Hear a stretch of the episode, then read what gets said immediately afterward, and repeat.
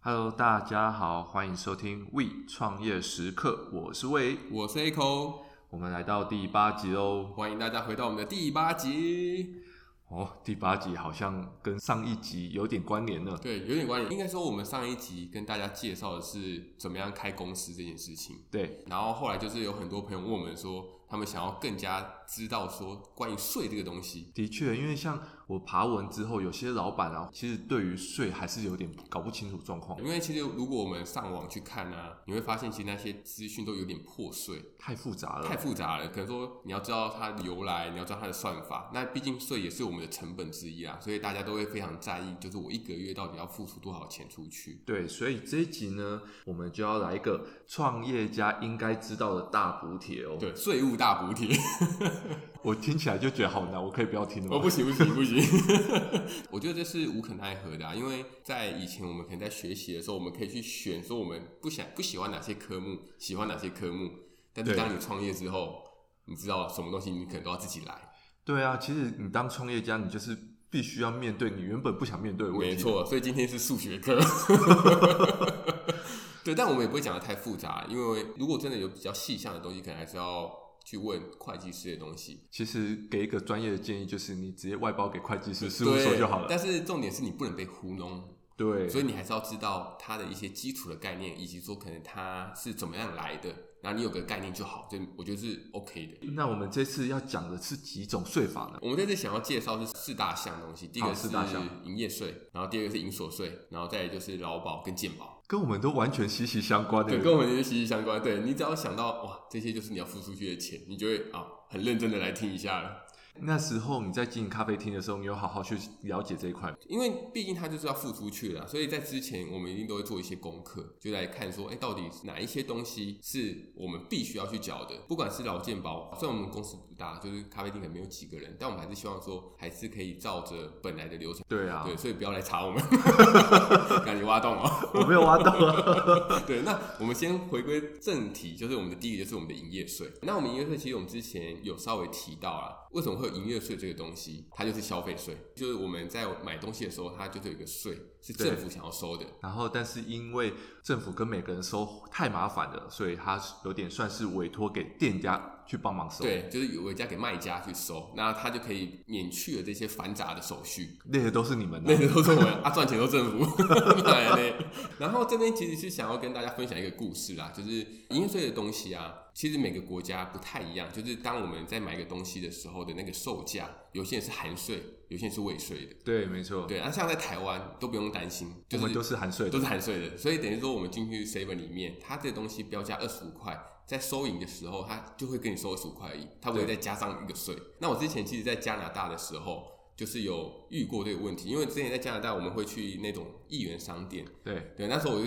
想说啊，那我就去买个饮料或者买个饼干吃。我想说，哎、刚好一块钱啊，就进去买。就进去之后，在结账的时候就很尴尬，因为我这只有一块钱，其实它是零点九九元嘛，但是它还要再加上他们自己的税，所以一定都会超过一块钱。那不就很尴尬了？，对，所以还不应该叫一元商店 吧？唬我。他应该说税前的一元商对，店。睡前的一元商店，没错没错，就是大家可以去看一下。像如果很多人去日本旅游的话，其实应该也是相同的啦，其实他在日本的话，他就会写一个税前跟税后。应该是要标价标清楚嘛，不要害人嘛。 对啊，然后这边再简单讲一下，就是营业税的种类啊，因为营业税，如果你去国税局的网上去看的话，其实它是有分两种的，一种是叫价值型，一个叫非价值型。对，那这两个差别在哪里？对，，其实不用把它想的太复杂，其实只要一般开公司的，它其实就是价值型的。那非价值型的话，其实它就是一些政府的特许行业啊，像是银行。或是保险对，业。或者保险业，或者是像我们咖啡厅，它是属于比较小型的那种小规模营业人啊，对，小规模营业小规的。模营业人这种的话，那它就是非价值型的，所以它是非常好区分的。介绍一下什么是小规模营业人吗？可以啊，小规模营业人的话，就是不知道还记不记得我们上一集对上一集有提到的，就是八万跟二十万这个数字。那八万以下其实它就是免免税额嘛，对就是你可以直接不用缴税。那二十万以下的话，你就可以去申请，说我不要开发票这件事情，就是开收免据。开对免开发票，所以本来是五趴的税会变成一趴。对，那这个时候，其实你就是小规模营业，因为你你的营收在一年没有达两百四十万，那你就是小规模营业人。所以各位听众有仔细听的话，我们就要记得，小规模营业人就是每个月营收如果低于八万块，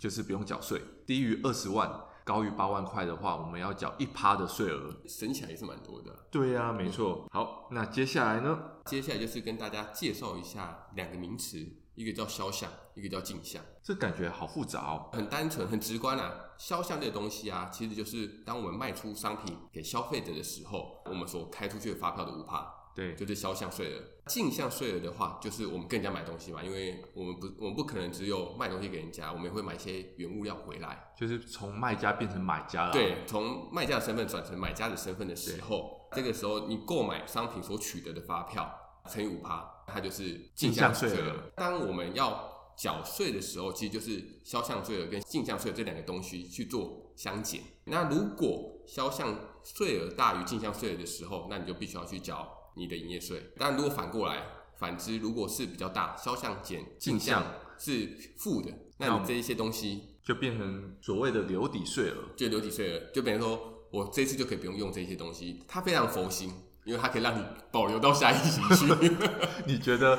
留抵税额先不缴，然后留到下一期，算算是佛心的状态吗？我觉得 OK 啦，照理说他如果想要把它取消掉也是 OK 啊。当你是负的，你就不能用到下一次，它至少可以让你抵到下一次去了。也是啊以这种角度来看的话，对，当然不是说所有的东西都可以放在你的进销项税额里面去做抵消的。对啊，没错，因为政府不会这么佛心，让你无限上纲、啊。对对，毕竟法律都要写清楚啦，因为如果有一些漏洞的话，以我们台湾人的聪明才智， 我相信一定会去钻那些漏洞。我先插个话，举个小故事好了。之前我们就同事在讨论说，为什么台湾都要有统一发票兑奖？就有一个同事特别说。因为台湾人特别会有会使用小聪明啊，对， 就是逃漏税之类，所以政府为了让店家好好开发票，政府收得到税，所以才研发了就是兑可以奖。兑奖，对哦，其实蛮蛮聪明的，就我这样想想，还蛮聪明的啊、所以你觉得政府很佛心吗？ 不是政府知道你们都会耍一些小聪明。小聪明，对对，对，这边简单讲一下，就是有三个东西，第一个就是一定是要发票，不能是收据。那第二个就是这个笔消费一定是要发生在国内。第三个就是如果是非消费性质的话，那你也不能拿来抵啊，那这部分的话，有什么更仔细的东西可以介绍给大家吗？因为其实申报的营业税的项目其实非常多啦，像是租金或者你买一些设备。对或者是水电费、瓦斯费，或者是一些办公室用品，其实它都是可以拿来使用的。而且这些东西是我们在营运上用得到的东西，有哪些是我们绝对不能去核销的？我想到第一个东西就是自用车，老板自己买的这种车，他觉得哦什么可能说跑车很帅，他买这个东西。公务车的话，它有一些规定，对但是它的规定就是说必须是要营业用的用车。再来啊，就是公司如果举办尾牙活动，还有一些抽奖的礼品啊，也是不能申报扣抵营业税。主要原因是因为这些是公司为了酬劳员工嘛，对，然后我可能买一些 GoGo 肉，嗯，或是买 iPhone 抽奖，这跟公司营运上没有关系。哦，就回归到我们刚刚前面提到不能抵的那个其中一项嘛。对，这部分我要额外加强一部分，就是法条有规定哦，就是加执行跟非加执行营业税法第十九条规定，酬劳员工之货物和劳务是不能升抵的，所以这是百分之百确定的。哇哇，还好我没有这样干过。 你看你那个眼神，我我可没有这样干哦。我想说，你们尾牙抽奖的时候是不是有这样不是子？重点是我们根本没有尾牙抽奖，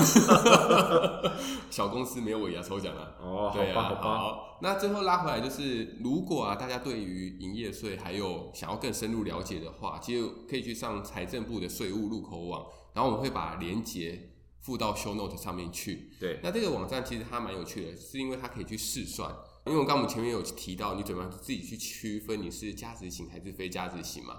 那你就可以去算你的税大概是多少钱。对你有兴趣可以玩看看。对啊，其实这服务很方便啊，就让你心里有个底，我到底要缴多少税，然后我费用到底是多少。对，，没错。好，最后来一个范例，哦，这个范例就是。 Echo 老师要开课了。是考你的， 我是老师嘛，你是学生，好好让我考一下。对，我们就我就举个例子啊，就是说，假如说我们现在开了一间文具店，好，文具店，文具店，然后我们这一次的销售额是一万块，对所以我们开出的发票含税的话会开了一万零五百块，对吧？对，没错。对，那我们进货，我们进了三千块，好，所以我们进货如果含税的话，我们会收到三千一百五十块的发票。请问我们的税需要缴多少钱？先让我找一个计算机 好了。没有啦，其实是五百块的销项税额减掉一百五十块的进项税额，那所以我们最后要缴的是三百五十块没。错，冰拱冰拱，冰咚冰咚 自己配音，没错。所以等于是说一万块嘛，简单讲一下那个算法好了，它就是一万块去乘上一点零五趴，对，一点零五。一点零五，所以它就得会算出来是一零五零零元。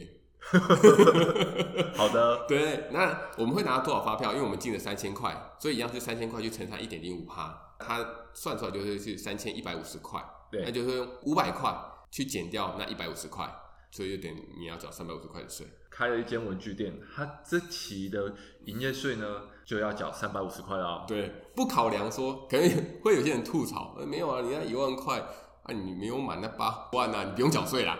但是因为我们要举个例嘛，啊对，其实我们是想要简举简单的算法，所以希望大家不要吐槽我们说啊，你不用缴税吧， 陷阱题， 陷阱题 陷阱题。以上是第一个主题，就是营业税的部分。对哇，好长，啊光听到营业税，你可能就已经头晕了。对，，头昏脑胀了。那准备好听第二个了吗？ 不要转台啊。好，我们再撑一下子啊哈。对，然后再来是第二个重要的税是营所税。营所税其实最简单的说，公司赚的钱要扣的税，因为我们会有所得嘛，这些东西你不能说那所得我也从消费者身上来， 没有这种事没有啊。这种事啊，没有那么喝康呀。所以对你只要有赚钱，那你就是要缴给政府税，就有点像我们个人，我们有拿到了一些公司给我们的薪资，我们一样要付个人所得税嘛，对那啊，只是把它变成是公司所得税这样子而已。所以简单来说啊，就是我今天公司这一个年度赚的所有的钱，去扣掉我付出去的钱，对，就是总收入减掉总支出。然后我们再乘以一定的税额，呃，一定的税率，然后就是要交给政府的税啦。就对，没错。接下来我们就是比较细项的去讲，第一个是时间点，好，什么时候要缴税？其实它也是跟我们的个人所得税有点像，它就是每年的五月，对，五对月去结算你去年你的收入跟你的支出相减之后，你应该缴多少税？所以每年五月大家都很忙，不管不管是我们还是公司，你一定很忙啊！我超忙你。现在公司如果要做账的话，应该也都是在，其实应该是五月之前就会开始忙啦，因为你是五月就要结算出来 嘛。对啊，所以我就觉得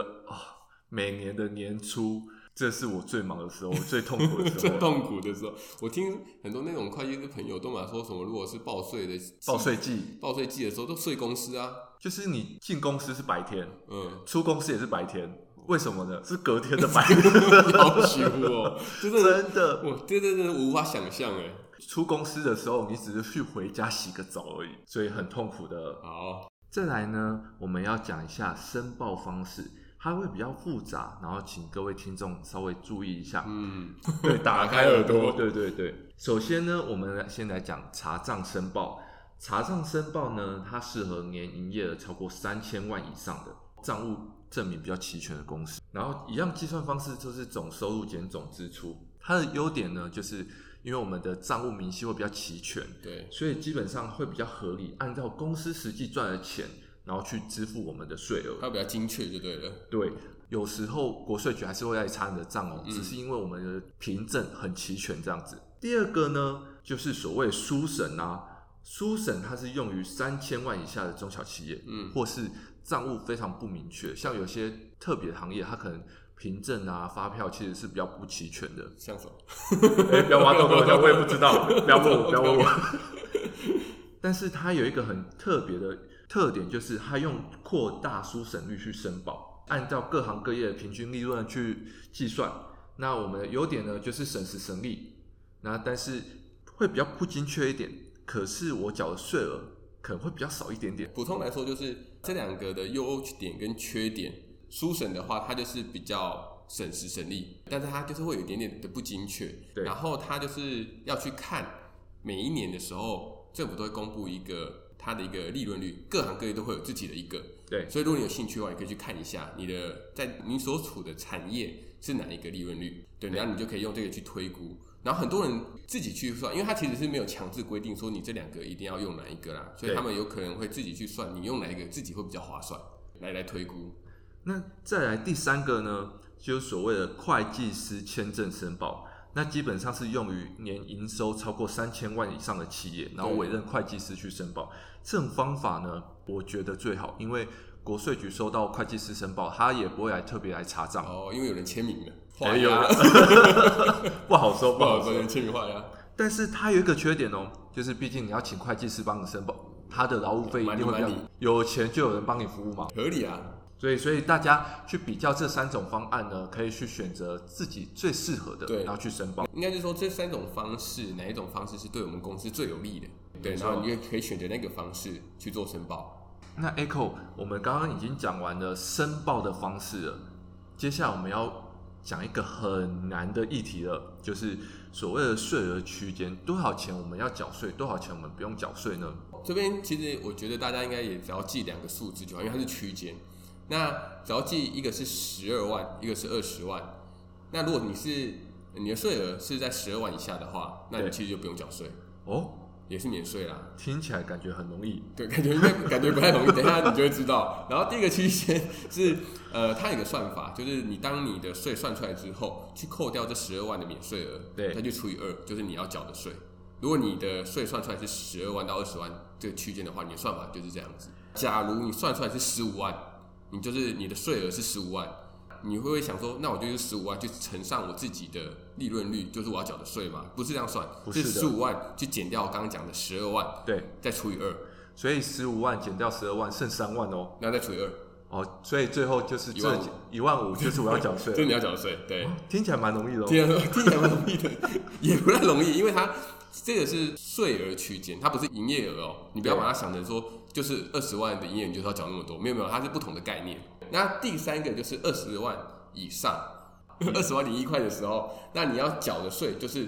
你算出来的这个税去乘上二十趴，它没有再什么除以二了，没有没有。就是你超过一定的税额，他就不会再给你这么优惠了。对，没错。那其实刚刚可能会有点模糊，因为我们刚刚讲的是用税额区间来讲这件事，法条上的规定。为了让大家比较清楚，我们就把这个税额转成营业额，让大家可能会更容易理解这件事情。好，所以听众要仔细听哦，Echo 老师要算数学算数哦。学了，对没有，这是简单的数学，数学简老单的师算术，简单的算术，好数学小老师。好，对，那所以如果像我们刚刚前面有提到是用十二万当这条线的话，那你就用十二万。我举一个简单的例子，就是假如说我们的平均的利润率是六趴这件事情，那你就是用十二万去除以六趴，把它对除回去，就会变成是你的营业额嘛。对，所以除回去之后就会刚好是两百。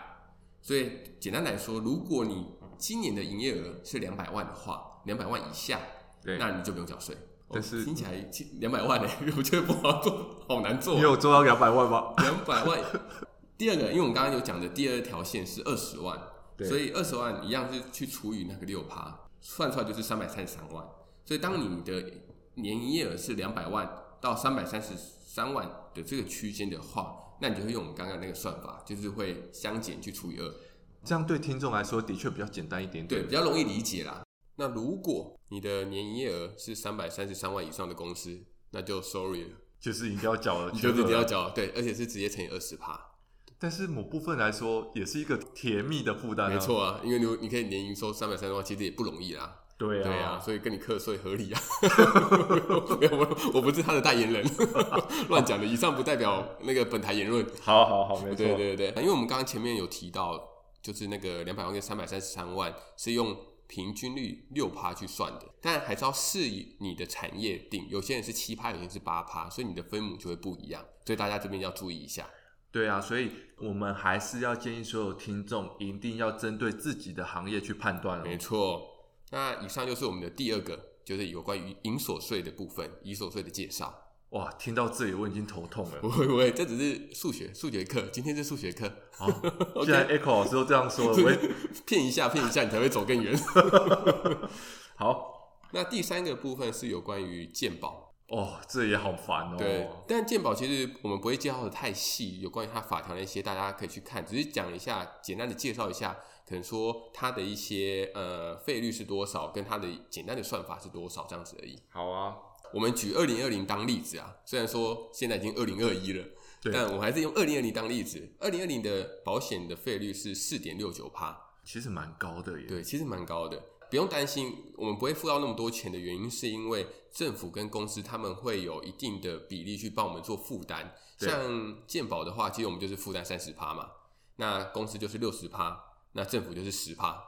没错，这我要讲一个小故事。之前大家一直在说，为什么员工的薪水这么低？对，就有一个老板跳出来说，其实你现在拿到的薪水不是你现在应有的薪水，而是你要再加劳健保公司帮你负担的。哦对，但现在很，其实我觉得有点吊诡的地方是，很多人跟你在谈薪水的时候啊，假如说他跟你谈是四万块，但其实你不会拿到四万块，对啊，他帮你扣掉，就是唬你这样。对，唬你。他的时间是每个月的二十号，因为他是月缴，他是每个月的二十号的时候，你必须要去缴上个上个月的。那简单来讲一下它的算法，不要转台，它有一个表，那它这个表就是它去看你的月薪的集聚。就你每对个月你得到多少薪水，来决定你的投保金额是多少。它主要就是像我们刚刚前面有提到，员工是只要付三十趴，负担三十趴的比例，对所以它就会有一个，你去对照那个表之后，你会得到一个投保金额，然后再去乘上我们刚刚所面提到的四点六九趴是保险费率，再乘上你应该要负担的比例三十趴，再乘上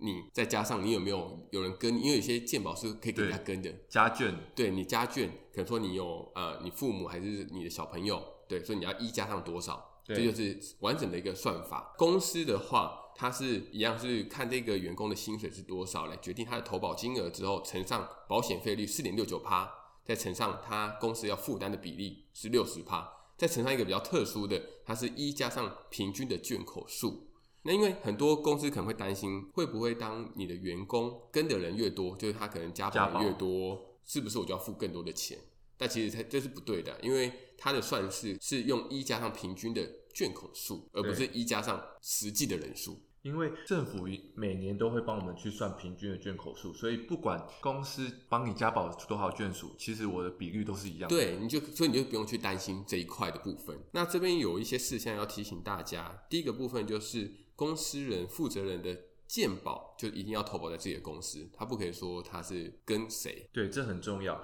再来是第二点啊，负责人投保薪资不可以低于所属员工的最高投保金额。听起来有点复杂，其实很简单。假设我开一间公 司，嗯，然后请我当员工，好，请 Echo 老师当员工，他的薪水可能就是五万块好了。 OK，那我投保的金额呢，一定要超过五万块因为你是老板啊，哦。是我就合理啊。 老板不是本来就应该比员工高吗？的确啊，没错，对，以上的部分就是有关于健保的一些算法跟它的一个费率的部分。那有兴趣的话，也可以上卫生福利部去看它的一些资料，因为它会有一些集聚嘛，对就大家可以没去错看一下。然后最后一个了，终于从皮最后一个了，让我先喝口水先，咕噜咕噜， 自己要自己配音。对啊，现在好可怜，都要自己配音。好，这个是第四个，是劳保的部分。那劳保的部分其实跟健保是有点像的，因为它同样是用你的月薪去判断你应该要投保的区间是在哪边，但其实它的细项非常多啊，因为它虽然是劳保，里面的细项是有分成劳工保险跟就业保险。对，那劳工保险它又拆成普通事故保险跟职灾这两好项，复杂哦。对，它是项目很多，但它又就是用一个统称，就叫劳保这样子。但它算法其实没有很困难，因为它的算法其实像什么事故保险率啊，或职灾或就业保险，其实它就是固定的一个趴数了。 不好意思，刚刚喝的水好像不够， 再喝一下。 对，然后拉回来说，就是它的那个费率啊，其实它就是已经是固定的了啦。它跟健保有稍稍的不同，是在于负担的比例。就是像刚刚我们前面有提到，员工是健保是员工三十趴嘛，那劳保其实是员工二十趴。公司负担的话，健保是六十趴，但劳保这边公司的负担就比较重一点，它就是七十趴。但是政府永远都只负十趴而已、那哦。怎么哪里怪怪的？ 好啊 o k 啊，有人付总比没人付好嘛。对啊对啊，所以政府的话就是十趴，其实像我们听众，也就是未来的老板呢，其实不用担心这些的比率啊，都会放在网络上，然后大家都会搜寻，你就按照你要投保的金额，或是你要帮你员工投保的金额去算就好了。就是那个区间，然后就来算他的钱，这样就 OK 了。最后想要跟大家补充，哎、还没完哦，大家不要走。 老板这边其实也有想要补充几点，就是第一个的部分，如果只有负责人没有员工的话，其实公司是没有办法成立投保单位的。所以等于说，负责人他其实是好的啦，负责人就可以去找一个职业工会，是你所属的产业，嗯，直接加保就好了直接加保就 OK OK 了，没错。那如果你是雇佣一到四位员工的话，你可以选择你要不要成立，没有强制说你一定要成立自己的公司，一定要变成一个劳保。的一个投保单位，同样的，你也是可以把它放到呃一些别的工会就 OK 了。你怎么想？如果你是雇佣一到四位的员工，你会想自己投成立一个投保单位，还是直接变工投保工会呢？如果是我的话，其实我觉得我应该是会自己成立一个投保单位啊啦，因为等于是说所有的员工他的一些细项你是可控的啦。而且我觉得这样好像对员工也比较有保险或让他们安心的感觉，因为我员工。来你这边上班，对你是直接帮我保的，对，而且你你会我们会直接跟他说是用我们的公司的名义去保的，就不会随时都会倒的感觉，你那对啊个安心感在。 比如说你来我这边面试，我就说那你要去工会保啊。 对，可能就有一些人会觉得说，哎、这公司是怎么样？如果是五位的话，那你就一定要成立了。就是如果你的员工是大于五位，你就必须要成立自己的投保单位了。嗯，那以上的话就是劳保的部分。终于结束了。提到有关数学的，一定都稍稍有一点复杂啦，所以大家可以多听几次。的确啊，因为毕竟要当老板不是这么容易，特别是你还有很多家庭要养，或是你要发薪水的时候。你就必须要去考量这一些成本的部分，对，没错。所以以上呢，就是我们这一集的内容啊。，对。但最后啦，就还因为我在搜寻一些资料的时候，我有发现很多人都会问的一个问题，一个 Q&A，好，好，这个 Q 问 A 题 Q A 给你。 他的 Q&A 给问我题，对他的问题就是，我觉得你应该 OK 啦。就是他的问题就是问说，讨论的是有关于营业税的东西。对很多人可能会想说，那如果我不开发票，那我会造成什么样的后果吗？基本上不开发票，你没被查到就没事。当然，就但是但是大家不要学。 不要有这种心态。但是拉回来说，只要我被查到的话，我一定是被罚五倍以下的罚款，同时我还要再缴纳原本的税额。漏开罚款会比较重啦，对啊，所以千万不要都开发票。而且还有一个。其实最怕，其实我觉得可以用钱解决的小事啦。有一种最怕的就是，如果当你在一年内你被查到三次，你就直接被勒令停业，这其实对啊才是最严重的。所以各位听众要注意，千万不要觉得逃漏税是一个很轻松的事情，或是觉得我随便就可以做的事情。嗯国税局的官员随时都会来你家查账的。对，随时都会来抽查一下，对啊，看所有没有以少缴，，真的你可以多缴，但是不能少缴 合理对吧合？理，但是它的角度合理啊。那以上就是我们第八集的内容，希望大家会喜欢没。错。好，那今天就到这边喽，拜拜拜拜